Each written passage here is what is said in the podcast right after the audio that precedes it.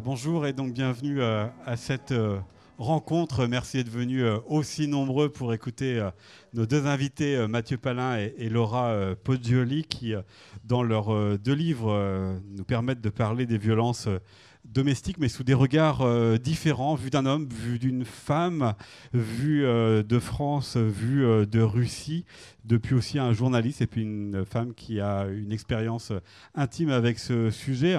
Laura Poggioli, vous avez publié ce premier livre, ce premier roman, Trois sœurs aux éditions de l'Iconoclaste. Alors j'ai parlé de Russie, je mentionne Trois sœurs, donc forcément une bonne partie du public a la pièce de Tchekhov, Trois sœurs en tête. Bon, je ne vous cacherai pas qu'il en est évidemment euh, question. Et derrière euh, ce titre, vous euh, racontez ce qui est arrivé à, trois sœurs de Moscou à l'été 2018, après des années de harcèlement et, et, de violence de la part de leur père. Ces trois sœurs, qui étaient alors âgées de 17 à 19 ans, l'ont tué. Ce fait a évidemment déchiré la, la Russie, mais elle s'y intéressait d'une autre manière que si ça s'était passé euh, en France, puisque peu de temps auparavant, il y avait une, une législation qui avait dépénalisé les violences euh, domestiques. Euh, ça a aussi interrogé la réaction ou la non-réaction des institutions, puisque le harcèlement, eh bien, la police, les hôpitaux, les écoles ont été informés, en tous les cas avaient été informés tout au long des années qui ont précédé et n'ont rien fait. Et cette histoire, vous la mêlez à une autre qui est euh, la vôtre, celle d'une Française amoureuse de la langue russe que vous avez étudiée pas très loin d'ici, hein, au lycée euh, d'Angers. Et vous avez séjourné à plusieurs reprises à, Moscou et vous racontez notamment à l'âge de 20 ans euh, une année passée à, Moscou avec un petit ami qui était russe et qui vous battait, qui vous insultait. vous revenez sur cette histoire aussi pour interroger ce que vous avez été, les raisons qui vous ont fait euh, rester avec lui durant euh, une année, l'intériorisation aussi de la violence. On va parler de ça avec vous et avec vous, euh, Mathieu Palin. Vous êtes écrivain et journaliste. Euh, alors vous vous intéressez souvent quand même aux histoires de, violence, que nous étions rencontrés euh, pour votre premier roman, euh, Gosse, qui racontait l'histoire d'un homme au parcours complètement chaotique, passant par la, protection judiciaire de la jeunesse. Et votre nouveau livre est une enquête, Nos pères, nos frères, nos amis, dans la tête des hommes violents, paru aux éditions Les Arènes. Vous avez suivi des groupes de parole avec des hommes qui ont été envoyés suite à un jugement à Lyon, à Caen. Vous êtes aussi rendu dans un tribunal et dans euh, la première euh, maison des femmes.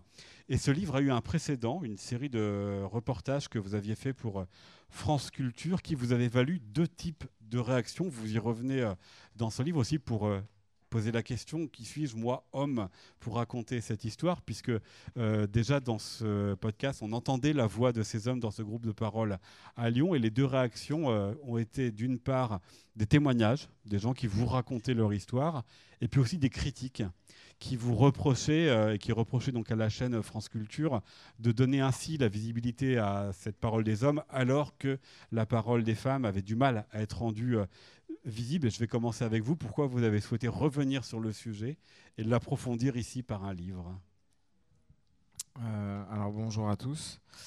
Euh, en fait, ce qui s'est passé, c'est que il y a eu une série qui donc euh, a été diffusée par France Culture qui s'appelle Des hommes violents en six épisodes et qui aurait pu passer un peu inaperçue, mais elle a été très écoutée.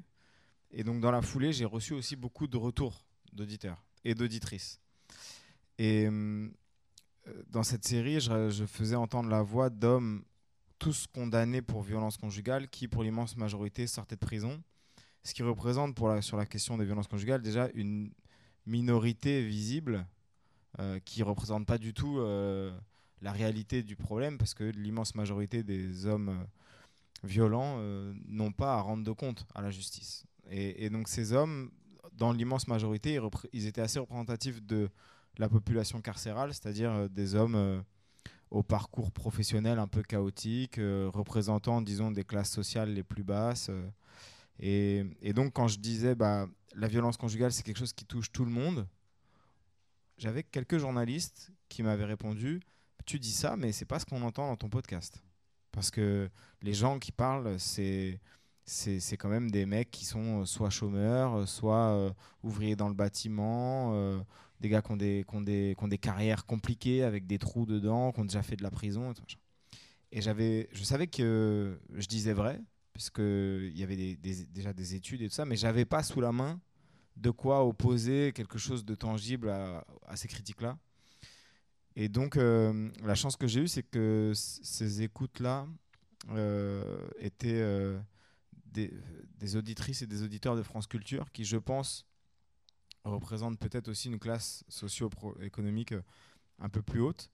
Et donc, les témoignages qui me venaient étaient ceux de femmes qui racontaient une violence, ce qui était sensiblement la même que celle de ces hommes qui sortaient de prison, sauf qu'elle elle était elles étaient le fait d'avocats, de, chirurgiens, de cardiologues, de banquiers d'affaires, d'hommes au-dessus de tout soupçon, avec une respectabilité, euh, avec, euh, avec en général euh, de bons salaires. et donc ça m'a intéressé, parce que je me suis dit, est-ce que, est-ce que, est que du coup ces violences-là sont différentes? Et donc j'ai été à la rencontre de ces femmes, donc il y en avait quand même beaucoup. Euh, c'était un peu pendant le confinement aussi, donc au début on s'est eu longuement au téléphone. Puis après j'ai été les voir. Et ça m'a donné envie de poursuivre. Parce que j'ai réalisé que euh, même si je disais je aussi dans, dans, la, série euh, sur France Culture, j'étais vraiment pas du tout un expert de, la question. Et du coup je, faisais entendre ces voix mais je répondais pas au, cœur du truc qui était pourquoi un homme on vient à frapper la femme qu'il aime, la mère de ses enfants. Cette violence, elle vient d'où en fait? Et, dans ma tête de, de mec qui n'y connaît rien, j'avais cette idée de, de mec qui dégoupille, qui pète les plombs, parce qu'ils euh, sont bourrés, parce que euh, leur femme a fait quelque chose de terrible. Et déjà, j'étais sur une fausse piste. Donc j'ai voulu creuser. Et c'est pour ça qu'en effet, j'ai été dans un autre groupe de parole, que j'ai rencontré toutes ces femmes, certaines, parfois leurs mecs aussi, quand euh, c'était possible. Euh, et, euh, et j'avais l'impression, avec ce livre, de peut-être boucler l'enquête. En choisissant pour le titre les, les nos de enfin c'est nos frères nos pères nos amis cette proximité là et cette diffusion là pourquoi vous l'avez choisi aussi pour vous rendre compte que bah, les violences il y en a mais y avoir accès ou le connaître euh, même si elles sont proches de nous, on est concerné sans le savoir, sans parfois vouloir le savoir bah, Parce que je pense que c'est le cas aussi, en effet, sur la délinquance et sur l'enfermement. Euh, euh, ça ne nous concerne pas. Jusqu'au jour où on, où on, est directement concerné parce que bah, on passe à l'acte, peu importe, peu importe l'acte, ou on a un proche qui se retrouve incarcéré, ou, et là d'un coup on se rend compte qu'en fait le criminel ou le délinquant c'est pas forcément cet autre euh, fou, euh, monstrueux. Et, donc nos pères, nos frères, nos amis, parce que euh, bah, on a souvent cette représentation monstrueuse de l'homme violent. Quelqu'un qui est forcément plus, plus bête que nous, plus, moins éduqué que nous, bas de plafond, un peu à moitié sauvage. Quoi. Alors que les chiffres, si on, le regarde, si on regarde simplement les chiffres des violences, on sait que 80% des femmes ne portent pas plainte et il y a environ 200 000 plaintes. Donc euh, il suffit de faire un rapide produit en croix pour savoir pour se retrouver avec un million d'hommes violents dans ce pays. Et il y a 25 millions d'hommes de plus de 15 ans. Donc euh, un 1 million sur 25, heureusement pour nous, il n'y a pas un million de monstres. Euh, donc ce sont des gens qui sont extrêmement bien insérés dans la société, euh, pour la plupart d'entre eux, avec des cercles d'amis, avec euh, euh, des enfants, des parents, des oncles, des tantes, des, des, qui, qui, qui, jouent au tennis dans le, dimanche avec, avec vous ou, ou, d'autres trucs. Et, et c'est ça qui est intéressant pour moi, c'est de, de, de, se rendre compte qu'on on peut être sympa, gentil et violent. On peut, être, on peut être tout ça à la fois. Donc, on sort un peu du manichéisme et de l'image d'un mec qui serait un vrai méchant, tout le temps méchant. C'est pour ça que ça nous concerne tous, justement. C'est parce qu'ils font partie de, notre société. Laura euh, Poggioli, pour euh, Trois Sœurs, vous avez décidé de l'ouvrir par euh, deux citations. Une, évidemment, j'allais dire, qui renvoie à la pièce de Tchekhov, Trois Sœurs, hein, cette histoire de, trois frères, et, trois sœurs et leur frère aîné après la, mort de leur père qui rêvent de revenir à, à Moscou. Mais vous avez aussi choisi un proverbe, une citation russe. Et j'aimerais que vous nous disiez quelle réalité, quelle popularité il a ce proverbe que vous avez découvert en apprenant le russe au, lycée à Angers dans euh, la Russie d'aujourd'hui. Le proverbe est s'il te bat, c'est qu'il t'aime bonsoir. Euh, oui, donc ce proverbe Club, alors je ne l'ai pas découvert quand j'apprenais le russe, je l'ai découvert en Russie. Et en fait, euh, au moment où je me suis mise à m'intéresser euh, au sujet des violences domestiques en Russie, parce que c'est un, proverbe, un dicton qui est repris par des activistes, des militantes qui luttent pour les droits des femmes en Russie, pour bah, dénoncer donc euh, un, état euh, des mœurs euh, dans la dans la société russe. moi, cette histoire, ce, ce, ce, proverbe, je l'ai découvert en découvrant l'histoire des trois sœurs Tchaturian, donc Christina, Angelina et Maria, qui avaient, comme vous l'avez dit tout à l'heure, 17, 18 et 19 ans quand elles ont assassiné leur père un soir de juillet 18, 2018 à Moscou. Et en fait, c'est un fait divers qui a eu un impact médiatique très très important euh, en Russie parce que euh, quelques mois auparavant, il y avait eu une loi de dépénalisation euh, des violences domestiques, donc en 2017. En fait, moi, quand je découvre cette histoire, c'est au cours d'un voyage à Moscou euh, fin 2019, et je me demandais, je me posais la question, on était un petit peu plus d'un an après euh, le mouvement MeToo, et euh, je me demandais s'il y avait un écho à ce mouvement en Russie. Donc j'en ai parlé avec mes amis, donc certaines ne comprenaient même pas ce que ça voulait dire hashtag MeToo, et puis quand même elles m'ont dit ah oui oui, bah va regarder le travail de Aliona Popova, Alexandra Mitroshina, des, des activistes, et donc c'est en fait par le biais de leur travail que j'ai découvert euh, cette histoire euh, euh, des, trois sœurs. Et donc je suis rentrée de ce voyage avec, avec leur visage en tête. Donc c'est trois très belles jeunes filles qui ont des longs cheveux noirs, qui se ressemblent beaucoup, des visages voilà, d'anges. Et je me demandais bah, comment de de, victimes, on devient bourreau. Et en fait, c'était la pointe de l'iceberg. Et ça m'a permis de mettre le doigt sur euh, les, violences domestiques en Russie. Euh, euh, Mathieu parlait de chiffres. Moi, je découvre des chiffres en fait auxquels je ne m'attendais pas du tout, puisqu'on parle de 12 000 femmes victimes de féminicide en Russie chaque année. Donc, c'est complètement euh, c'est vraiment c'est colossal. Euh, en plus, ces chiffres, je les sors d'études. Il y a un petit moment dans le livre, un, petit passage où je donne comme ça des chiffres. C'est des chiffres qui viennent d'études menées par euh, des, des, agences gouvernementales. Enfin, on sait bien qu'en Russie, il y a quand même peu de, de, en tout cas, il y a très peu d'études sur le sujet. Donc, en plus, il est possible que ces chiffres soient complètement sous-estimés. Et, et, donc voilà, je, ah, je, découvre aussi ce proverbe pour revenir à votre question à ce moment-là. Et j'ai un un vertige en fait. Je me dis mais euh, ouais c'est je, je, voilà je, je savais pas et, j'avais toujours euh, eu en tête d'écrire euh, un jour mon roman russe et j'ai un moment un peu de flottement. Je me dis mais est-ce que c'est de ça dont j'ai envie de parler sur la Russie? Parce que ça va quand même donner une image de la société russe problématique. Et puis quand j'ai commencé à écrire ce livre, on n'est pas du tout dans le contexte d'aujourd'hui. J'ai un peu un moment de, comme ça de, vertige, mais ça me touche trop. Enfin, c'est trop, ça m'est nécessaire parce qu'en fait, ça me renvoie, vous l'avez dit tout à l'heure, à, ben, voilà, ces années où je vivais en Russie. Donc j'étais toute jeune, j'avais 19, 20 ans, et j'ai vécu une histoire avec un, jeune homme russe que j'ai renommé Mitya. Euh, dans le livre et avec qui j'ai vécu une expérience de la violence, alors qui n'est pas une expérience comparable à celle vécue par les sœurs Hatchatorian qui ont vraiment vécu des sévices euh, terribles, mais tout de même, c'était une, expérience de la violence euh, et, c'est pour ça que j'ai eu envie de raconter cette histoire. mais qui vous a interrogé justement sur euh, ce proverbe, même sans le connaître, jusqu'où est-ce que vous l'auriez intériorisé, c'est-à-dire jusqu'où est-ce que vous auriez intériorisé la tolérance de la violence et la pratique de la violence à l'ordinaire dans la société russe? Euh, oui, oui, c'est toutes ces questions euh, que je me pose. Enfin, je me, je me demande euh, aussi, moi, ce qui fait que quand j'étais jeune française là-bas, qu'est-ce qui fait que j'ai accepté? Alors, c'est peut-être pas le bon terme, mais en tout cas, j'essayais, je le redis dans le livre, je me disais, mais c'est peut-être de ma faute, qu'est-ce que j'ai fait?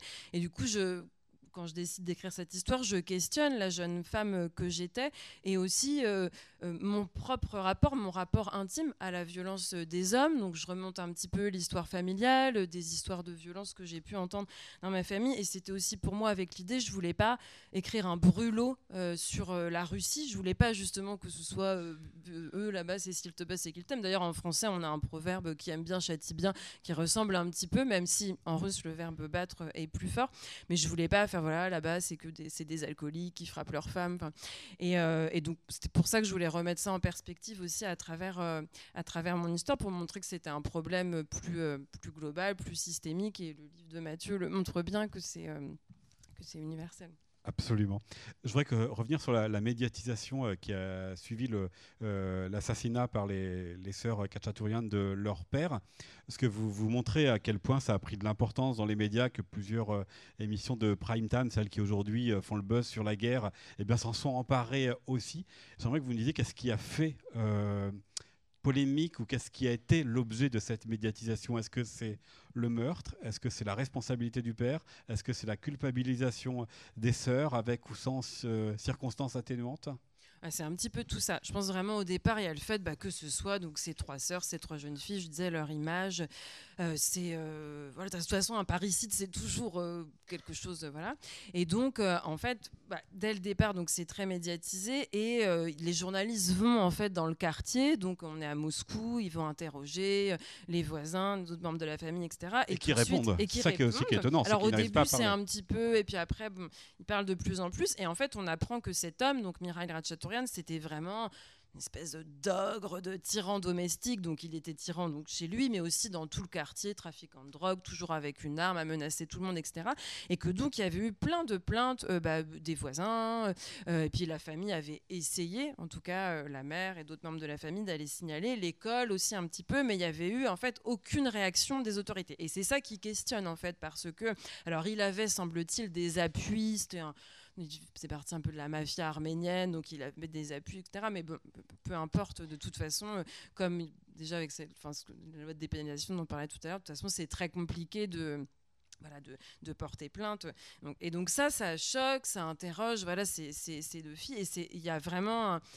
C'est vraiment une affaire emblématique et euh, il y a tellement de témoignages qui racontent les sévices, les violences, il y a des expertises euh, psychiatriques aussi. Donc elle reste peu, de temps en prison, elle reste seulement deux mois en prison et ça, ça, montre quand même qu'il y a une réception particulière. Ensuite, elles ont une liberté euh, surveillée. Et, donc, oui, tout le monde s'empare de l'histoire. Il y a ces talk shows là dont vous parlez. Moi, j'en ai regardé. Du coup, il y en a des, pas, des dizaines. Enfin, c'était assez. Où à chaque fois, vous avez deux parties sur le plateau. Donc, ceux qui sont. Bah, pour que la légitime défense soit reconnue. Et ça, c'est un vrai problème en Russie, la reconnaissance de la légitime défense. Je cite les chiffres aussi un, moment sur les femmes qui sont euh, inculpées euh, pour euh, meurtre. 90% en fait, c'est dans des histoires de violence domestique et donc potentiellement en situation de légitime défense, mais c'est pas du tout pris en compte en Russie. Donc voilà, il y a ceux qui qui disent que ça doit être pris en compte. Et puis de l'autre côté, il y a toute une partie de la société. Je pense qu'on est vraiment dans du 50-50, même si c'est compliqué encore une fois d'avoir des données euh, en Russie, qui vont dire bah non, non, bah, elles avaient qu'à partir, euh, elles étaient, elles se prenaient en photo sur les réseaux sociaux, elles avaient des vêtements, etc.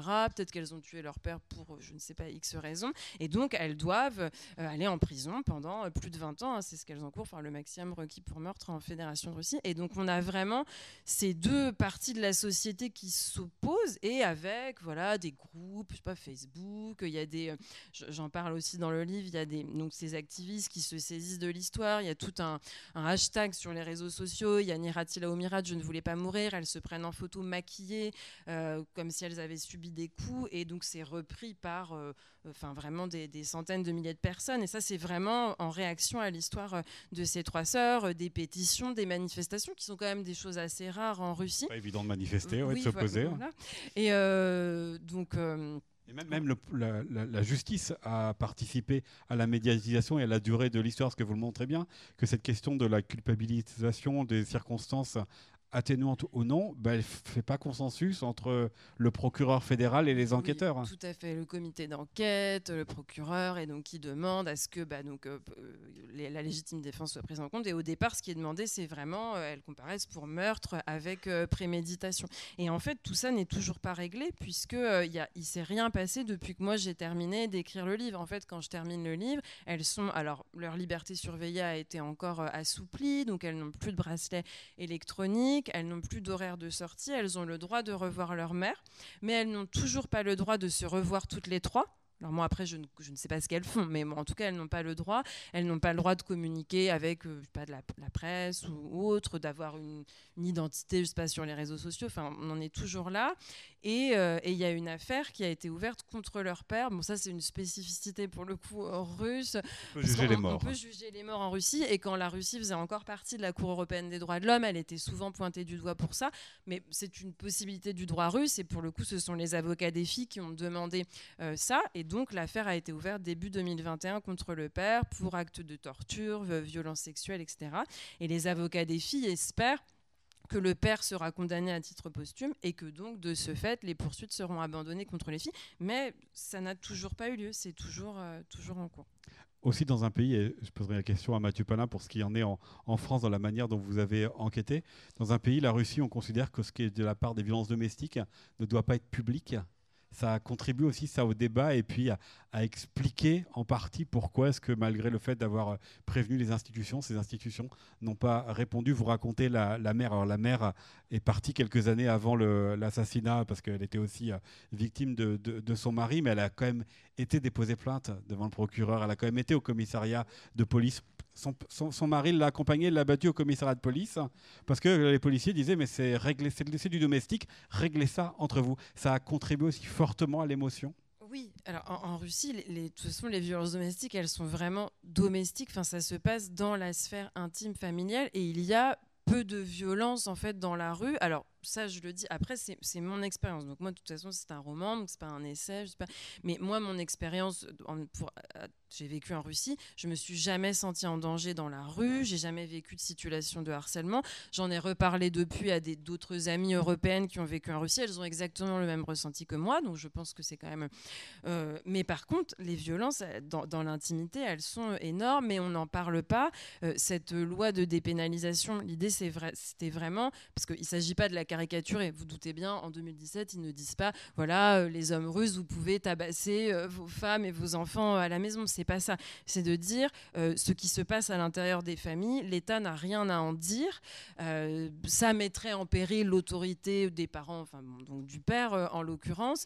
Et, donc de la famille, donc de la société, donc de l'État. Et donc ça doit rester intime. Mais après, il y a aussi dans cette loi quelque chose de très fort qui se joue, on en parlait tout à l'heure, dans le rapport à l'Occident, puisque c'est pas un hasard si c'est en 2017 qui a cette euh, dépénalisation, on est déjà il y a déjà une tension très forte euh, entre la Russie euh, et l'Occident. Et ceux qui portent cette dépénalisation, bah, c'est l'Église orthodoxe, ce sont des courants très traditionnels, et en fait qui voient tout ce que nous avons, tout ce qui ils appellent notre progressisme en Occident. Donc ça va être euh, bah, les droits des femmes, ça va être le féminisme, ce sera donc c'est après mais MeToo, euh, c'est aussi le mariage pour tous, enfin tout ça. Ils jugent que c'est vraiment le symbole de notre déliquescence euh, morale et ils veulent pas du tout ressembler à ça. Et donc cette partie de la société dit que eux, bah non, ils vont complètement à rebours pour protéger justement la cellule familiale et d'où d'où cette loi.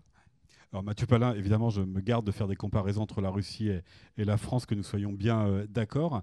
Mais sur cette même question, que les violences domestiques, finalement, elles appartiennent au privé, au domestique, ça transparaît aussi quand même pas mal dans votre euh, enquête. Et dès le premier euh, témoignage, qui est celui d'une femme, Cécile, qui s'est retrouver aussi en position d'accuser et aussi devoir euh, suivre, comme son mari qui l'a frappé, un stage de sensibilisation à ces violences conjugales. Mais elle avait été d'abord découragée par son père de porter plainte parce que d'abord ça arrive de faire des conneries. Et puis c'est un peu aussi parce que bah, c'est dans la famille, c'est dans, dans une certaine norme. Jusqu'où est-ce que ça participe et encourage ou permet en tous les cas les, ces violences? Euh, c'est vrai que c'est difficile de comparer avec la société russe, mais il y a une norme qui a bougé en très peu de temps chez nous en France, et cette idée que l'État n'a rien à faire dans les familles, c'était encore extrêmement répandu il y a très peu de temps. vous avez un problème avec votre voisin parce que son pommier passé au-dessus de votre clôture, l'État avait autorité pour venir régler le problème. Mais si vous couchiez avec votre fille ou si vous tapiez votre femme, on considérait que c'était quelque chose qui était des problèmes de famille. Et ça, c'est encore c'est très récent en fait que l'État euh, se saisisse des questions d'inceste et de violence conjugale. Donc euh, on a encore des réminiscences de ça. Euh, on est encore, même si les choses s'améliorent. Cécile, qui est en effet le, fil rouge du livre, puisque c'est la première que je rencontre, première femme que je rencontre en 2018, et en fait je la suis encore aujourd'hui. elle, elle se pose la question parce que, en effet, elle n'a pas été reconnue comme victime et même, elle a été condamnée par la justice parce que la justice n'a pas eu envie de trancher. Elle s'est dit, bah, il y a une plainte d'un côté, euh, son mec, euh, il a contreporté plainte trois mois plus tard. Bon, bah, un partout, balle au centre, tous les deux, vous allez être condamnés à suivre un stage. Et euh, c'est une vraie injustice, en l'occurrence, mais ça l'a ça l'a amené à se poser la question, justement, de savoir est-ce que, est -ce que ce qui m'arrive là, euh, c'est le hasard. C'est euh, ça m'est tombé dessus comme euh, la foudre en montagne, quoi. Ou est-ce que est-ce qu'en fait j'étais déjà dans un contexte de violence permanente qui m'a peut-être poussé à me mettre en danger avec tous les mecs avec qui je suis sorti. Puisqu'elle elle a commencé à faire le, bilan, elle s'est dit, mais en fait, j'ai été systématiquement en couple avec des mecs qui pouvaient basculer dans la violence, qui étaient des mecs border. Et donc elle se pose cette question-là, et, ça, ça, remet bien entendu en, question euh, cette figure paternelle, cet homme qui, quand elle vient avec le visage tuméfié, lui dit Écoute, tu vas quand même pas porter plainte. En effet, ça arrive de faire des conneries. Et, et cette remise en question du père, donc d'une figure paternelle qui est quand même le modèle masculin qu'elle a tous les jours à la maison, euh, va lui permettre de, résoudre un certain nombre de problèmes et, euh, d'ailleurs de changer de vie. Euh, parce que pour comprendre, elle va arrêter ses études et en commencer de nouvelles en psychologie. Aujourd'hui, elle est psychologue et elle parle plus à son père.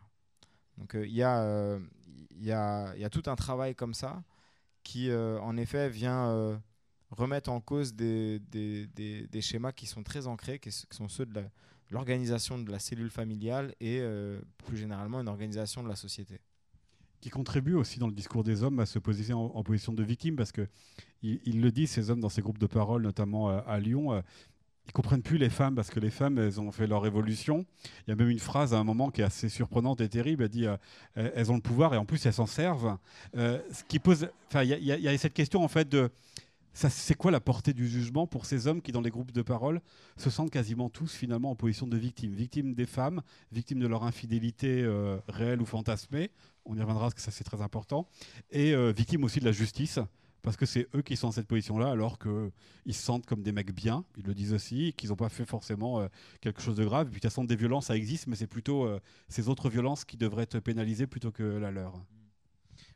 Bah, il y avait aussi, euh, j'avais l'impression au-dessus de leur tête, comme une espèce d'énorme nuage noir qui serait le, nuage MeToo. Parce que euh, ces groupes de paroles, je les intègre en octobre 2018. Et donc ces paroles, euh, ce, gros bloc de déni qui, qui m'est proposé arrive un an après le déclenchement de l'affaire Weinstein aux États-Unis et puis tout ce qui est arrivé dans la foulée. Et, et eux c'était presque la, meilleure excuse pour se poser comme victime. De dire, regarde, regardez ce, ce mouvement mondial, totalement impalpable puisqu'il est mondial, euh, qui, qui, avec ses dérives, avec euh, ces filles qui accusent, cette justice féminisée. Euh, maintenant, bah et, et c'était vraiment une croyance chez certains de dire, moi de toute manière, je ne me mettrai plus jamais en couple. Parce que je sais que si je me mets en couple et qu'on se dispute, elle va porter plainte directement contre moi et je vais me retrouver encore en prison. Et donc cette vision, euh, mais vraiment distordue de la réalité, parce que la réalité, c'est euh, des femmes qui sont loin d'être au pouvoir, encore en situation de domination euh, sur à peu près tous les plans, et, qui ont beaucoup de mal à porter plainte, et qui souvent, quand elles portent plainte, ont à gérer aussi des policiers qui sont, disons, pas les plus, les plus ouverts sur la question du féministe, féminisme. Il y a plusieurs filles dans le livre qui disent, des femmes qui disent j'ai essayé de porter plainte 7, 8 fois, 9 fois, et à la fin on, on voulait plus que je rentre dans le commissariat. Une autre qui disait bah, Moi, je suis venu avec euh, mes, mes, blessures euh, qui avaient été euh, prises en photo, que j'avais mis sur clé USB. on lui a dit bah, Non, madame, vous allez faire sauter le système informatique. Donc, il y a tout un, tout un tas. De, et je, je veux bien croire que ça n'existe pas partout, mais ce sont des femmes que je n'ai pas sélectionnées, que j'ai rencontrées au hasard du reportage, et, et presque aucune n'a réussi à porter plainte dans de bonnes conditions. Donc, c'est vrai que ces hommes avaient une vision totalement déformée de, la réalité. Euh, et, et, je pense que c'était très lié à ça, au fait que ce phénomène mondial, MeToo, euh, était quelque chose qu'ils comprenaient mal, qui était impalpable, qui était facilement, ils pouvaient facilement le désigner comme cette espèce de complot mondial euh, avec ces femmes à l'œuvre qui veulent se venger de, tous ces siècles de domination masculine. et ça, c'était très très difficile à déconstruire. Ce qui pose la question, enfin, vraiment sur le, sens du jugement, parce que ces hommes, ils ont été dans euh, des groupes de parole après avoir été jugés, pour certains après avoir fait de, la prison. Donc, est-ce qu'ils ont compris ou pas le, procédé et puis la condamnation qui a été rendue? Alors, je ne veux pas faire de généralité parce que certains, oui, l'ont compris. Euh, et ceux qui ne le comprenaient pas étaient en général les plus dangereux parce que c'était ceux qui récidivaient. Il y en avait notamment un, euh, Ludovic, qui lui était dans un était un peu dans la même situation que Cécile par exemple. C'est-à-dire que euh, il avait eu avait grandi dans un milieu extrêmement violent avec un père violent et il, s'était retrouvé lui en situation de reproduction de ces violences-là avec euh, un mec très costaud, il devait faire 100 kg de muscles, 1m90 et, et, il expliquait qu'en fait, il sortait de prison pour récidive de violence conjugale mais que ces deux femmes, enfin sa, femme et son ex-femme, s'étaient liguées entre elles pour porter plainte euh, parce que c'était un complot. Elles n'avaient pas supporté que lui euh, puisse euh, ne plus avoir envie d'être en relation amoureuse avec elle.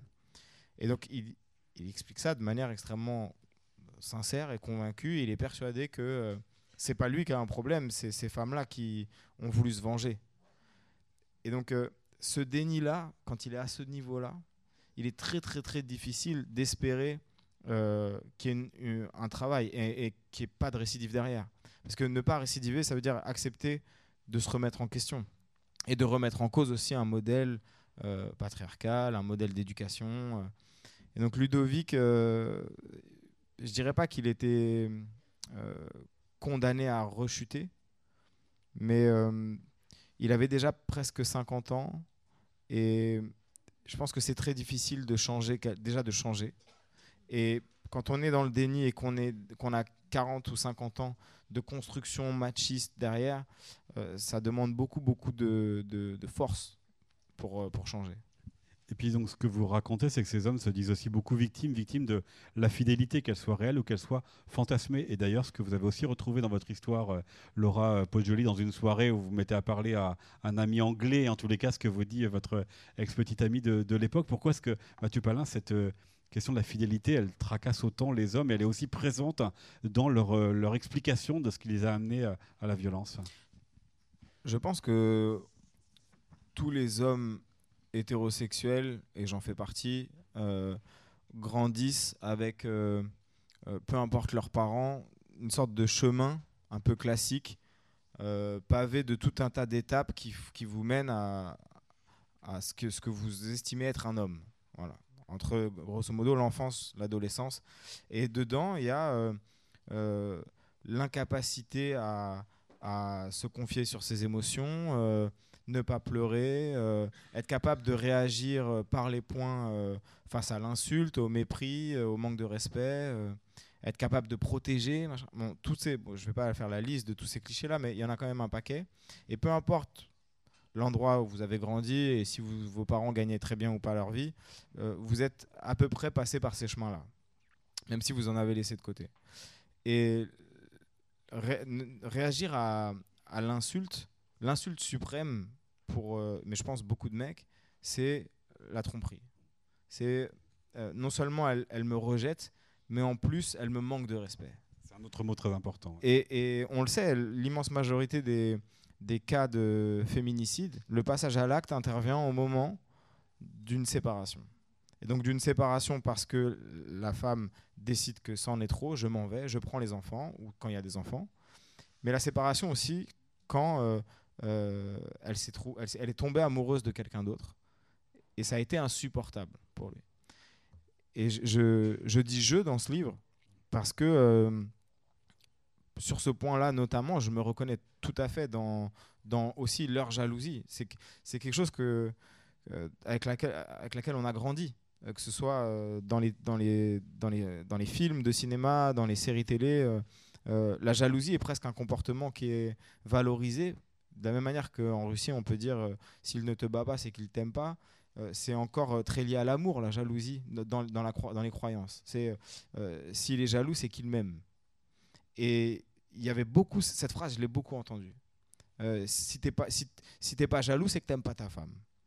Le problème, c'est que la violence, elle intervient là, à partir du moment où euh, euh, la jalousie se transforme en punition. Et en, euh, l'insulte suprême doit être punie. Et, c'est systématiquement par les points, et pas par viens, on se met autour d'une table, on discute, quel est le problème? Pourquoi est-ce que pourquoi est-ce que tu as eu envie d'aller voir ailleurs? Il y a ça, et puis il y a le fait que ces hommes veulent, sont les garants de l'ordre, c'est eux qui, qui ont raison par essence. Il y a aussi ça, évidemment, le, refus de la contestation ou de la discussion. Parce qu'il y a encore très peu de temps, l'homme était, même dans les, dans, les textes, le chef de famille.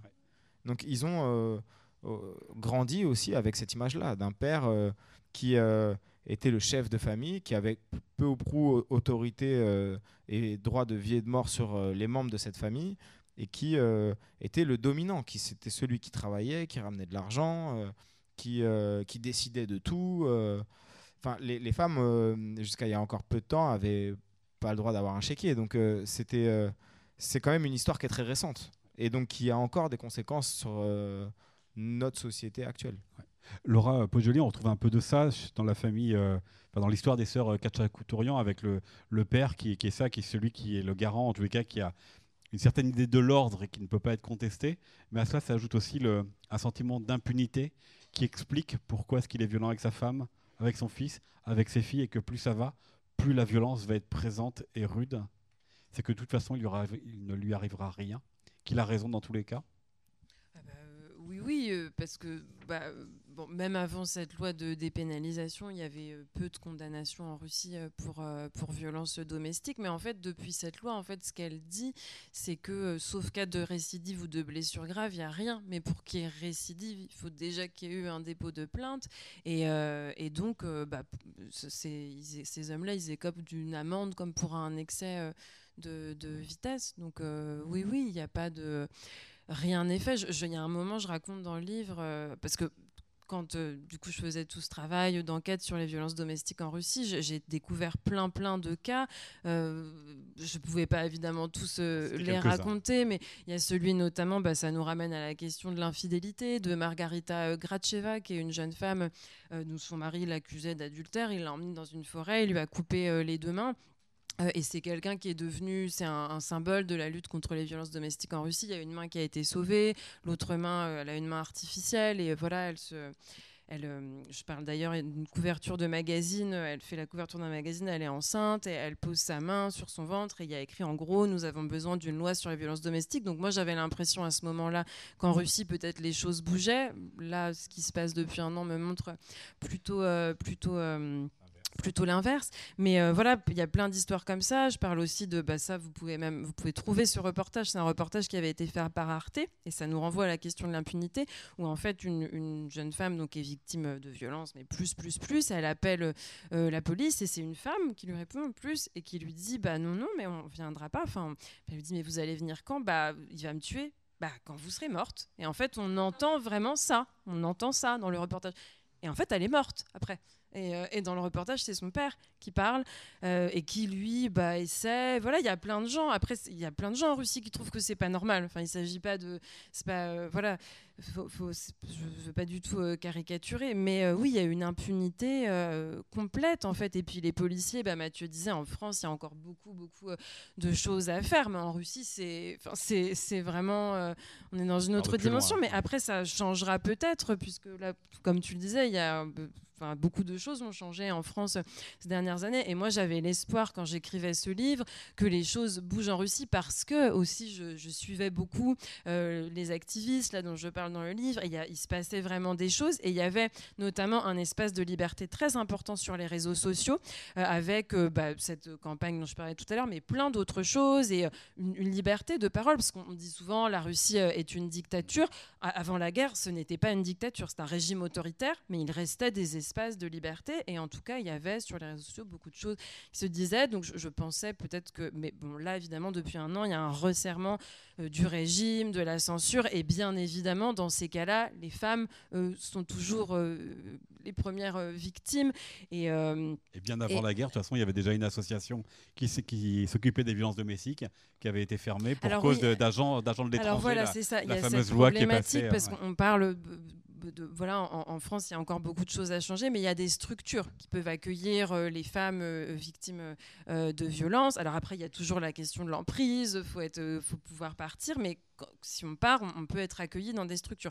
En Russie, il n'y a pas ça. Il y avait déjà très peu ça, mais il y a quasiment plus ça depuis 2012, parce qu'en 2012 entre en vigueur en Russie donc la loi contre les agents de l'étranger, et donc ça veut dire que donc ça, peut concerner euh, une association, une, ONG, un, homme, une femme politique, euh, un ou une artiste. Euh, si vous recevez cette étiquette agent de l'étranger, donc ça veut dire que vous êtes financé par l'étranger, vous ne pouvez plus euh, rien faire ou vous devez tout le temps le dire. Euh, les médias qui ont reçu l'étiquette agent de l'étranger en Russie, toutes les communications qu'il y a, notamment sur les réseaux sociaux, il y a écrit en énorme à la fin, en gros caractère, cette information a été transmise par un agent de l'étranger. Et donc, les ONG qui pouvaient potentiellement accueillir les femmes ou les enfants victimes de violences, souvent elles étaient effectivement financées par l'étranger. Et donc, elles ont fermé. Donc, il y a vraiment, il y a, presque plus euh, de lieux je reviens sur euh, votre euh, histoire. C'est avec Mathieu Palin, on parlait de euh, l'homme qui a, une certaine image de ce que doit être l'ordre, de ce que doit être en tout cas son, couple. Et dans votre histoire, il y, avait, de cela aussi dans la manière dont les mécaniques de la violence s'est mise en place. C'est-à-dire qu'il fallait que vous correspondiez à l'image qu'il attendait, être une russe et si possible le plus vite possible. Mais c'est aussi un progressif effacement de vos désirs, de la prise en compte de vos désirs qui étaient à l'œuvre. Oui, complètement. Alors après, si j'ai choisi de raconter cette histoire donc personnelle, c'était pour deux raisons. Donc premièrement parce que je je, voulais faire rentrer mes futurs lecteurs, lectrices, même si quand j'écrivais, je ne savais pas qu'ils seraient publiés, mais en, Russie, à travers mon regard de, Française qui avait vécu en Russie, et, euh, voilà, dire pourquoi c'était important pour moi d'avoir écrit cette histoire. Donc je, me suis mise à nu en, racontant euh, ça, mais aussi euh, dans cette relation avec ce garçon, je pense que se jouait la relation complètement schizophrénique euh, de la Russie avec l'Occident. Là, c'était dans l'intime, en fait, mais il y avait ce, qu'on retrouve à plein de niveaux en Russie par rapport à l'Occident, de fascination, de je, voilà, j'étais la première euh, étrangère à qui il parlait. Euh, il venait de Sibérie, donc il était extrêmement attiré, il avait envie même d'aller en Europe, etc. Mais en même temps, de, détestation. Et oui, il fallait presque détruire ce que j'étais, euh, euh, mes relations avec quand ma famille vient, il, se comporte de façon. Enfin, voilà, il voulait me couper de tout ça. Bon, après, il y avait des mécanismes d'emprise, etc. Mais il y avait vraiment ce rapport à l'Occident et qui se joue au niveau de l'intime, mais qu'on retrouve, qu'on retrouve dans la société russe dont vous êtes euh, témoin euh, depuis un an, puisqu'on entend très souvent ça dans les discours euh, en Russie. Il y a eu bah, tous les discours de Poutine, il y a le patriarche Kirill qui a dit... que juste après le début de la guerre, nous ne pardonnerons jamais à cet Occident dégénéré avec ses gay pride. Donc ça, c'est vraiment très très fort, important. Et ça, ça, se jouait dans ma relation avec ce garçon. Mais même dans le, pour la, la, mère euh, des sœurs euh, Kachatourian. Il n'est pas question de l'Occident, à moins que la Moldavie soit l'Occident, mais elle vient de, de Moldavie, c'est une famille, vous l'avez compris, euh, arménienne. Et il y a ce jeu-là aussi, de, elle doit être une arménienne dans tous les cas, parce qu'il il y a le père, mais le problème, c'est qu'il y a aussi la belle-mère, la, la, voilà, les sœurs, toute la famille, et qui va pincer sa belle-fille à, l'église arménienne parce que ses filles ne se comportent pas comme il faut. Elles ont une dizaine d'années, et je ne sais pas si vous avez cité un culte orthodoxe, mais c'est pas les cultes catholiques d'une heure, ça dure des heures et des heures. Deux heures, c'est un peu compliqué quand on a 10 ans à rester bien calme. Mais il y a cette idée-là. En plus, elle n'est même pas arménienne, c'est-à-dire qu'il y a quand même aussi ce, ce, jeu de la différence, on la gomme le plus possible. Oui, oui, complètement. Alors après, le le, passage dont vous parlez, là c'est dans les chapitres de fiction. Moi c'est un roman, hein, donc il n'y a pas. Euh, euh, j'ai vraiment construit le livre avec une alternance de chapitres de fiction et de récits. dans les chapitres de fiction, j'ai imaginé le quotidien de cette famille à partir de, de mais ça pouvait être parfois à partir d'une photo ou d'une et, donc euh, bah là, ce chapitre-là, dans l'Église, il y a quand même beaucoup de fiction, mais après, ça vient du fait que j'ai entendu dans ces fameux talk shows dont on parlait tout à l'heure, là, donc, euh, enfin, la mère de Myriam Chatorian, depuis elle est morte, mais pas au début de l'enquête, et les sœurs, et parler de, cette, euh, de, la mère des filles, mais d'une façon, oui, terrible, vraiment, en lui reconnaissant pas d'existence propre. Ce qui pose la question, mais Mathieu Palin l'a un peu abordé tout à l'heure, de la reproduction de la violence, puisqu'on voit que la violence du père, bah, il y a eu la violence de, sa mère euh, aussi. Est-ce que c'est ça aussi, ces histoires qui vous ont intéressé, que, que vous traitez, mais peu par rapport à, Mathieu Palin, mais de, jusqu'où cette, euh, cette violence est un héritage aussi? Oui, alors oui, oui, complètement. Bah, c'est aussi pourquoi pour, ça, pour ça que je parle un peu de mon histoire. mais bah, il y a la violence des hommes et la violence euh, subie aussi des femmes. La violence subie et comment ça aussi ça se reproduit. Et donc, euh, bon, c'est une dizaine de pages dans le livre, mais moi je suis d'origine italienne et il y a eu beaucoup d'histoires de, de, violence, dans, alors pas euh, au sein de, pas chez mes parents, mais mes grands-parents, mes aïeux. Donc j'ai beaucoup entendu ça et pourquoi les femmes restaient. Et qu'est-ce que... Moi en fait, j'entendais dans les récits un peu de, de famille de bah oui, mais euh, euh, il était violent, mais oh, bah, il, buvait, puis c'était difficile, parce qu'il travaillait à la mine, etc. Donc comme si ça justifiait d'une certaine façon. Enfin, donc ça, je, voilà, je, le questionne. Euh, et après, il y a aussi la question de la violence sociétale. Et là, bah, puisque ça se passe en Russie, je questionne ça aussi. D'où vient cette violence? Alors, c'est pas un essai, je suis pas sociologue, mais voilà, bah, la Russie est un pays, je pense, violent, rude, euh, l'a toujours été. Après, il y a quand même l'impact des 70 ans de communisme, de totalitarisme. Je renvoie à la rencontre que vous avez fait il y a quelques semaines avec Anna Colin, les BDF non, mais sur le...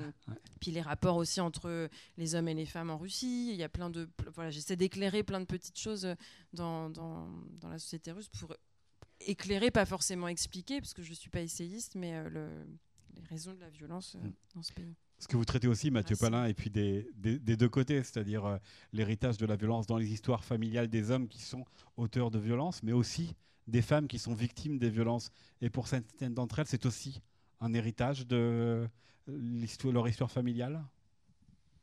Une tolérance, une, familiarité avec la violence?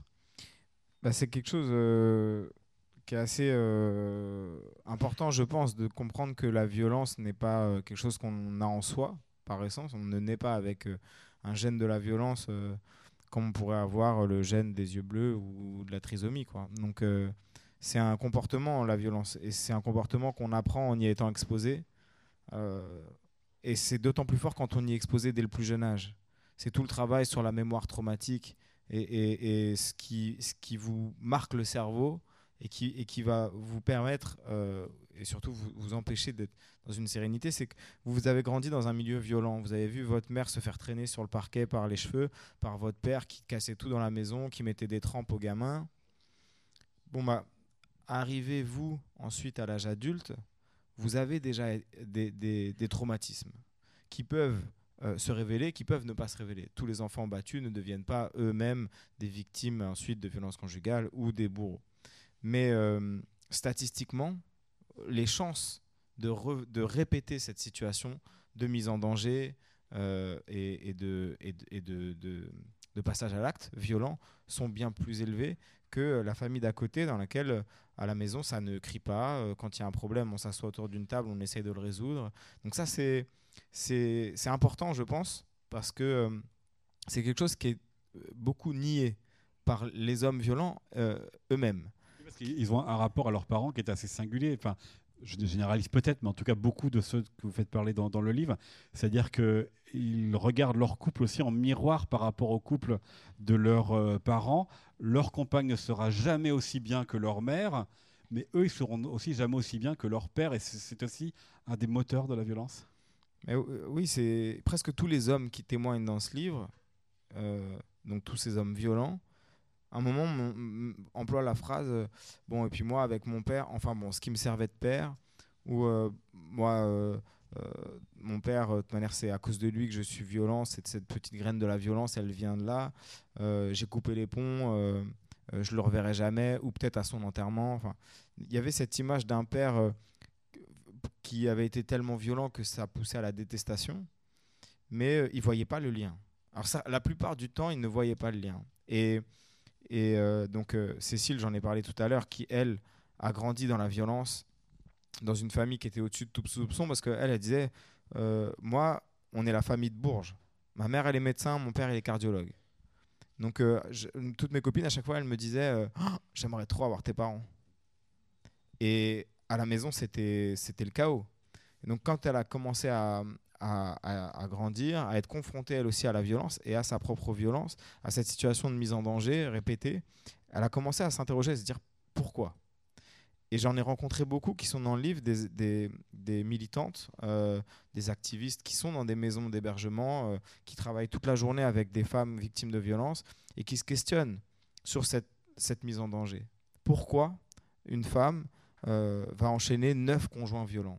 Pourquoi est-ce que euh, elle va systématiquement avoir l'impression de tomber amoureuse du mec qui va la mépriser, qui va pas la respecter.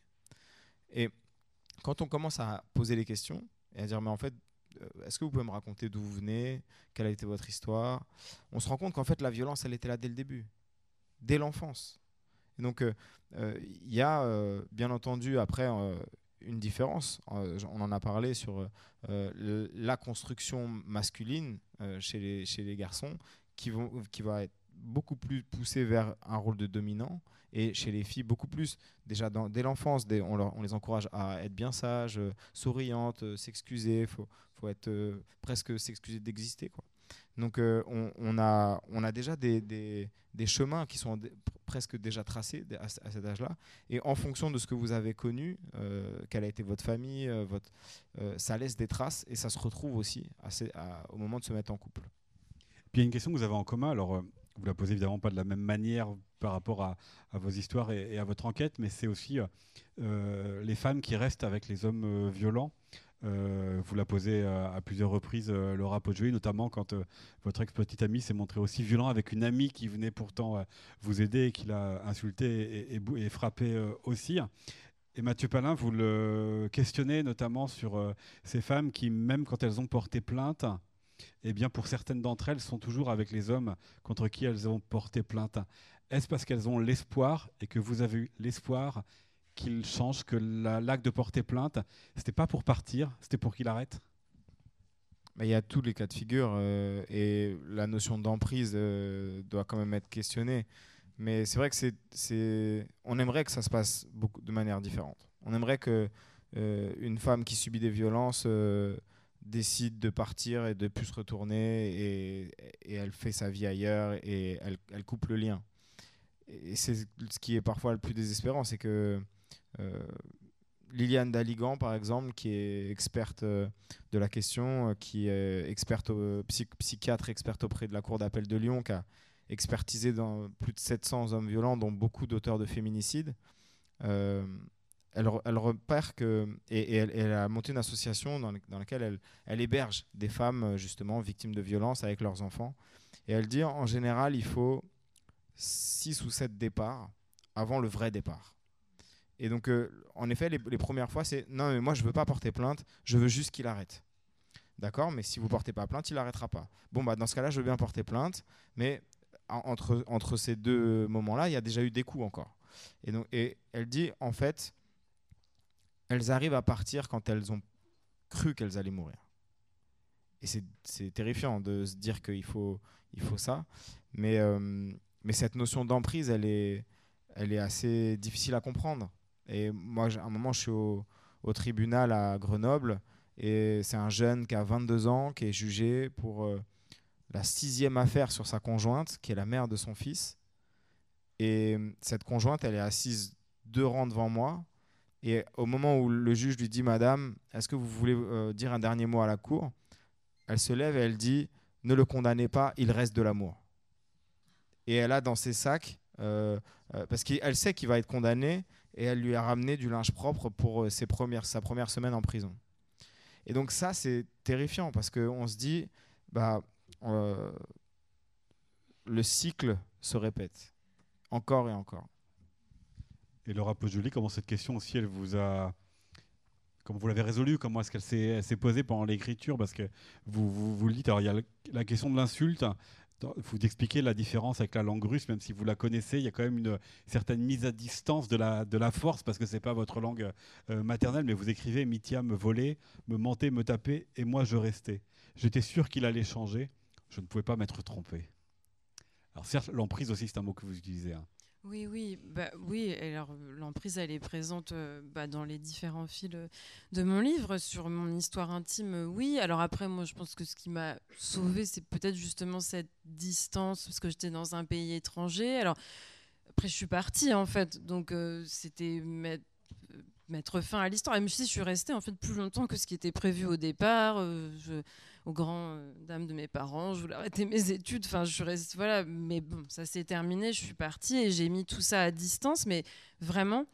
Et en fait, au moment où je décide d'écrire ce livre, c'est nécessaire de l'écrire aussi parce que je suis à un moment de ma vie euh, voilà, euh, compliqué et où je, me rends compte que j'ai pas résolu justement cette question, que je l'ai pas du tout retravaillé, que ça me revient en pleine figure. Donc voilà, je, questionne tout ça. Et après, euh, c'est aussi important dans, l'histoire de, mes personnages, parce que cette euh, femme, Aurélia, elle a rencontré euh, cet homme toute jeune. Tout de suite, il y a eu de la violence. Ça, je l'ai vraiment entendu raconter. Il n'y a pas d'amour d'ailleurs. Hein. Contrairement à Mathieu Palin, où, où la, femme dit au, tribunal qu'il y a encore de l'amour, là, vous expliquez, il n'y a jamais eu vraiment d'histoire d'amour. Oui, enfin, quand même, au début, il devait la protéger d'une certaine façon. Elle est arrivée, donc c'était juste après la chute de l'Union soviétique. Elle rencontre cet homme, elle est, il est plus âgé qu'elle il doit la protéger d'une certaine façon. Enfin, au début, en tout cas, il y a une relation quand même qui s'installe. Après, il la met vraiment aussi, euh, parce que l'emprise, on, met les gens sous emprise aussi. Donc, il y a quand même quatre enfants qui naissent à une année d'intervalle. Enfin, elle travaille pas, etc. Mais plusieurs fois, elle essaie de partir. Euh, je, raconte, ça c'est véridique, que, euh, il va la chercher quand chez son frère. Il menace le frère. Enfin, donc, il y a vraiment ces mécanismes qui sont voilà, euh, très très important. Et puis, il y a le fait aussi qu'en Russie, cette question de l'emprise, je le dis aussi, elle n'est pas du tout euh, de traité reconnue. Alors en France, c'est assez récent en fait aussi. On en parle beaucoup euh, depuis quelques années. Il y a beaucoup d'experts, de, psychologues, de psychiatres qui parlent de, de ces mécanismes-là. Mais en Russie, c'est encore, et moi, ça m'a beaucoup interpellé dans toutes ces émissions-là que je regardais, parce que ça semblait complètement Ouais, il y, a peu de gens finalement qui se sont emparés de ces questions euh, en Russie et c'est pas bien compris. Et tous ceux qui disent que justement ces trois sœurs, elles doivent être condamnées, ils méconnaissent complètement euh, euh, ces mécanismes-là parce que ça se joue avec les, les, compagnes, mais aussi avec les enfants.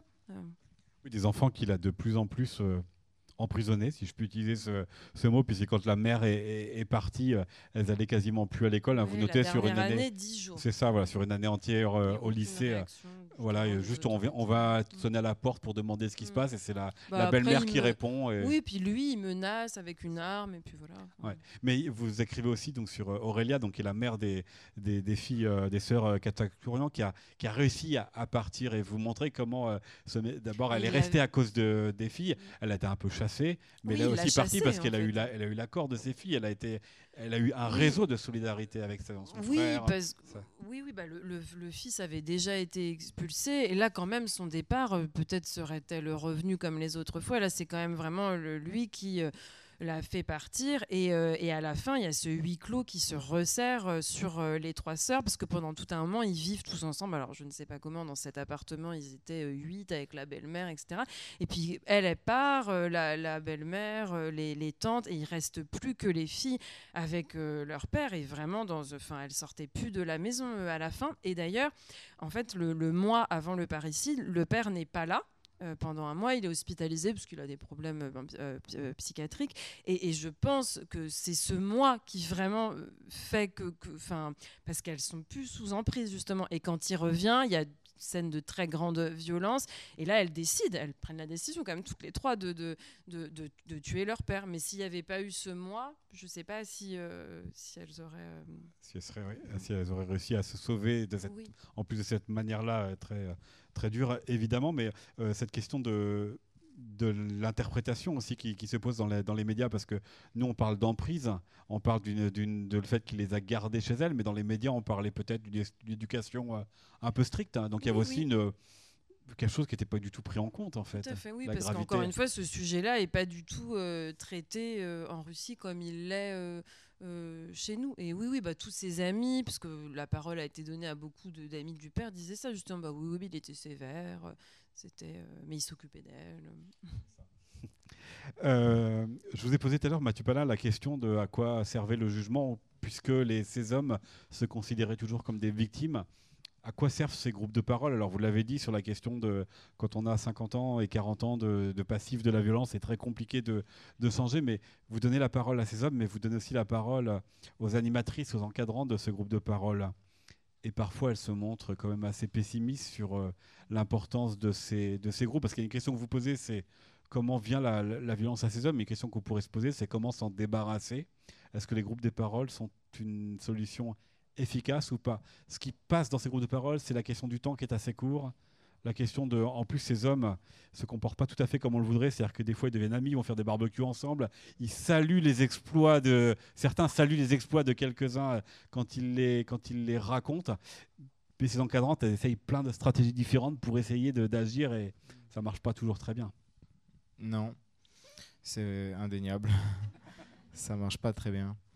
Euh, après, enfin, je pense que personne ne s'attend vraiment à ce qu'un mec de 50 ans en récidive de violence conjugale rentre dans un groupe, discute pendant 6 mois avec 2-3 euh, autres mecs et en sorte totalement changé. Donc, euh, on est d'accord, sauf que, sauf que vous notez bien que ceux qui sont dans ce groupe de parole, ils ont entre 20 et 60 ans. Oui, Donc si on comprend bien pour ceux qui ont 50 et 60 ans, c'est compliqué. C'est pas la même question pour ceux qui ont 20 ou 30 ans. Et après, enfin, euh, je pense que les groupes de parole, c'est important que ça existe parce qu'avant, il n'y avait rien. Donc, euh, euh, c'est absolument pas une solution euh, qui peut résoudre un problème global. On parle encore une fois d'un million de mecs, donc on va pas changer un million de mecs en les mettant dans des groupes de parole. Mais, mais c'est planter une graine déjà. Et c'est tous les vendredis, pendant deux heures, réfléchir, même si parfois c'est pour dire des grosses conneries pour faire rire le voisin, sur des questions que peut-être on n'a jamais envisagées, comme l'égalité, euh, la domination dans le couple euh, sous toutes ses formes, euh, l'éducation qu'on a reçue, ces gros principes machistes que j'ai cités tout à l'heure. Et il y a un, homme, il y, en a, un notamment qui m'a qui m'a marqué qui était à la fin de la série sur France Culture, qui s'appelle Pierre, qui expliquait que lui, il avait commencé d'abord par mentir en arrivant en prison, en disant qu'il était là pour braquage. Et euh, un jour, le surveillant est venu le voir et lui a dit Écoute, euh, faut que tu arrêtes de mentir à tout le monde parce que moi, ton dossier, je l'ai ouvert et t'as braqué personne, t'as as, frappé ta femme, enceinte de 7 mois. Et là, il s'est effondré. Parce que ce déni là qu'on entend tout le temps de j'ai rien fait, c'est des menteuses, de manière elles ont le pouvoir, machin. C'est aussi parce qu'ils sont bien conscients qu'ils peuvent pas se vanter d'avoir frappé leur femme. Et c'est pour, pour beaucoup même, vous le racontez, ils ont pas, pas pour beaucoup, pour quelques-uns tu qui le disent, ils ont même pas parlé du jugement à leur plus proches, à non. leurs amis, à leur famille. Non, hein. mais ils en ont honte. Ils savent bien qu'ils peuvent pas être fiers de ça. Ils préfèrent dire qu'ils sont là pour braquage. Et Pierre, en fait, euh, il, a demandé à être placé à l'isolement pour plus euh, avoir à affronter ceux euh, à qui devant qui s'était vanté d'avoir braqué une banque. Et, et, derrière, à sa sortie de prison, il est rentré en hôpital psychiatrique. Parce qu'il n'était plus capable de se regarder dans une glace, il était plus capable de rentrer chez lui, il était plus capable de rien. Et ensuite, il est rentré dans ce groupe de parole et il a commencé à se questionner justement sur euh, euh, comment il avait été éduqué bah, par quatre frères qui l'ont tabassé tous les jours pour lui faire rentrer dedans que un mec ça devait savoir se défendre parce qu'il était, dans un quartier et que sinon il allait se faire rouler dessus par les autres. Et puis ensuite, quand il s'est mis en couple, bah, ça le dégoûtait de voir des gens s'embrasser. Donc lui, il embrassait jamais sa femme devant personne. Il lui tenait pas la main. Il lui a jamais dit je t'aime d'ailleurs, alors qu'ils ont deux enfants ensemble. Et petit à petit, il a commencé à discuter avec elle à la maison. Et c'est même lui qui lui a dit écoute, tu sais, quand t'as pas envie de faire l'amour et que je te force, c'est un viol. Elle lui disait mais non, c'est pas ça un viol. Un viol, c'est euh, dans un parking, un mec. Non, non, je te jure, c'est un viol et je pourrais aller en prison longtemps pour ça. Et je sais qu'il me disait pas ça pour me faire plaisir. Ça se voyait qu'il avait commencé à faire un chemin qui est très très long et qui veut absolument pas dire qu'il va pas récidiver. Mais euh, pour lui, et j'espère pour d'autres, c'est un moment tu te poses la question et tu dis est-ce que est-ce que tout ce que je pensais avoir bien fait pour devenir un mec n'était pas tout ce qu'il fallait pas faire? Donc euh, les groupes de parole c'est utile pour ça, c'est bien, bien entendu pas la solution, mais euh, c'est aussi la raison pour laquelle le, le livre s'appelle Nos pères, nos frères, nos amis, c'est que j'ai vraiment l'impression que ça nous implique tous, parce que euh, la violence encore une fois c'est quelque chose qu'on apprend très jeune, on s'enferme déjà dans des stéréotypes. Et si il est plus possible de changer ces mecs de 60 ans ou 65 ou 70 ans, bah alors dans ce cas-là, concentrons-nous sur ceux qui naissent maintenant, ceux qui vont rentrer à l'école demain. Parce que c'est là qu'on peut changer les choses. Donc, euh, donc ouais, les groupes de parole, mais surtout euh, euh, essayer de, de, créer une égalité déjà de fait chez, ceux qui ont 2 ans, 3 ans, 4 ans, 5 ans, 6 ans. Parce qu'en fait, ça va super vite. À 15 ans, déjà, vous vous mettez en couple et ces, mécanismes-là de domination, ils sont à l'œuvre. Et puis Laura Poggioli, une question que vous avez déjà abordée tout à l'heure, mais euh, est-ce que l'affaire euh, Tourian a changé quelque chose à la, à la mentalité russe. On voit bien que sur la loi, c'est pas possible. Quelqu'un qu'on a vu très régulièrement à la télé ces derniers temps, qui est Dmitri euh, Peskov, le porte-parole de Vladimir Poutine, a dit que la loi était très bien. Il pouvait peut-être y avoir des situations de dérapage, mais que c'était suffisant et que la police avait fait ce qu'elle pouvait. Euh, est-ce que cependant, il y a une évolution avant euh, le 24 février dernier? Bah, donc Moi, c'était l'impression que j'avais, oui, je, je l'ai dit tout à l'heure, que voilà, les choses euh, avançaient. En tout cas, il y a des personnes en Russie qui se saisissent de ce sujet. Il y a euh, ces activistes dont je parle dans le livre, notamment Aliona Popova qui a créé une association, Tony Adna qui fait un travail formidable. Donc, euh, et notamment, alors elle le faisait avant la guerre, elle ne le fait plus, mais sur les réseaux sociaux, elle listait toutes les affaires, tout ce qui pouvait se passer. Et bah, voilà, les noms des femmes, c'était voilà, c'était important. Elle ne le fait plus. Il y a beaucoup de, bah, bah, d'activistes qui sont partis en fait depuis le début de la guerre. Même, je parle aussi d'une réalisatrice de documentaires formidable, Nastia Krasilnikova, qui a fait une série documentaire sur les violences intrafamiliales en Russie. C'était vraiment quelque chose, ça. C'était, enfin, il n'y avait pas eu encore de, travail comme ça. Elle, elle, a dû s'exiler euh, deux semaines après euh, le début de la guerre. Euh, il y a ses avocats, donc les avocats qui défendent les sœurs Hatchatourian, Alexei Parchin, qui est l'avocat principal, et trois autres qui sont des personnes très très investies dans euh, euh, la lutte pour protéger les femmes victimes de violences, donc qui réclamaient qu'il y ait une loi de pénalisation cette fois des violences domestiques. Ils les défendent d'ailleurs euh, en pro bono bénévolement. eux, ils ne se sont plus exprimés non plus euh, depuis le début de la guerre. Lui, Alexei Pershin, j'ai plus jamais rien vu sur les réseaux sociaux. Une autre des avocates, Marie Dadvian, elle continue à publier quelques, des, choses sur euh, Telegram. Les Russes utilisent beaucoup Telegram, les canaux Telegram. Moi, je, je puisse beaucoup euh, d'informations. Mais globalement, non, je pense que les choses commençaient tout doucement vraiment à bouger et que là, depuis un an, on est vraiment dans... Tout est verrouillé en fait et beaucoup de ces personnes euh, qui se, battaient pour que les choses évoluent euh, positivement pour les femmes en Russie sont parties. Et est-ce que ce roman a changé, ce sera ma dernière question, a changé quelque chose à votre relation à la Russie?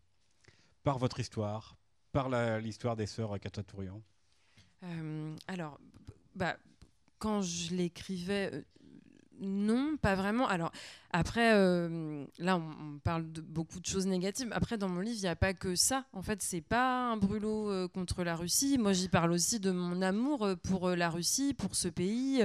Il y a beaucoup de choses que j'aime. J'y ai beaucoup euh, d'amis. Et, chez vous. Oui, et puis après, il y a un pouvoir russe, et puis il y a les gens. Enfin, c'est pas la même chose, en fait. Donc, euh, et puis, je comprends beaucoup de choses. Enfin, moi, j'ai, je, pense, enfin, dans mon livre, en tout cas, j'ai essayé de ne pas juger. Et ça, c'est mon rapport aussi à ce pays. Et c'est pour ça que je m'y suis fait beaucoup d'amis. Parce que je ne me positionnais pas comme une occidentale en disant, vous devez faire ci, faire ça, etc. Donc, après, j'ai vu, c'est sûr, des chiffres, des choses qui m'ont beaucoup questionné, interrogé. Ça peut-être j'ai peut-être vu plus de choses pendant que j'écrivais ce livre. Après, par contre, ma relation à la Russie, elle a changé depuis le début de la guerre parce que euh, bah, je, me, suis retrouvée dans un moment où je devais juger, en fait, euh, moralement, pour la première fois. Et ça a même euh, changé des choses à mes relations avec des amis. Donc voilà, c'est compliqué. Puis là, je ne peux plus y aller en plus. Donc je, je suis toujours en lien, mais c'est donc euh, je dirais que depuis, et puis le fait d'en parler comme aujourd'hui, euh, oui, des choses ont bougé, mais après je reste attachée quand même, et j'espère que que les choses euh, évolueront. Et puis, et puis je pense aussi, et ça concerne ce sujet des violences domestiques, c'est qu'il faut faire des choses avec la Russie. Et ça, s'il y a une responsabilité que nous portons, nous, Occident, moi je pense qu'après 91, on n'a pas établi assez de liens. Il n'y a pas eu assez de liens entre les sociétés civiles sur des sujets de société, justement, et pas des sujets politiques. Et, et ça, c'est un...